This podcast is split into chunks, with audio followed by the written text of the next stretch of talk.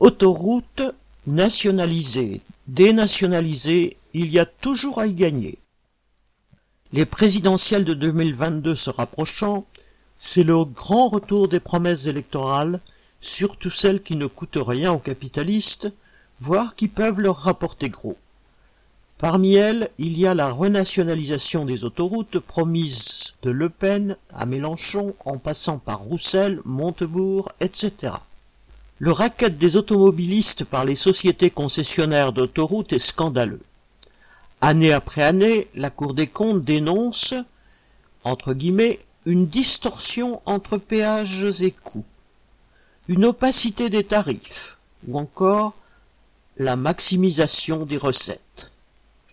C'est d'autant plus choquant que ces autoroutes ont été construites à partir des années 1950 par l'État avec l'argent du contribuable et en faisant les beaux jours des trusts du BTP.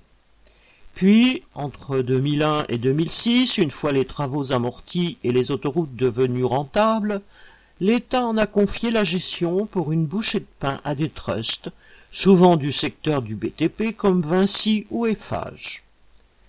À l'époque, le coût du vol a été estimé à 10 milliards d'euros. Pour l'ensemble de ces sociétés d'autoroutes, l'opération a été la poule aux œufs d'or.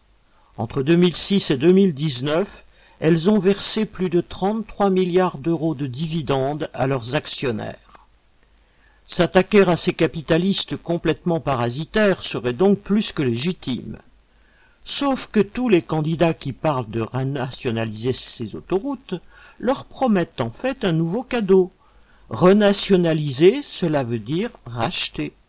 En plus, tous se gardent bien de dire à quel prix, sans doute parce qu'ils savent que ces trusts se sont protégés par des clauses juridiques stipulant que, si l'État voulait effectuer un rachat anticipé des concessions, il devrait les dédommager. Le ministère des Finances estime que cela coûterait 50 milliards d'euros et on ne voit pas ces hommes politiques respectueux de la légalité capitaliste ne pas honorer ces clauses.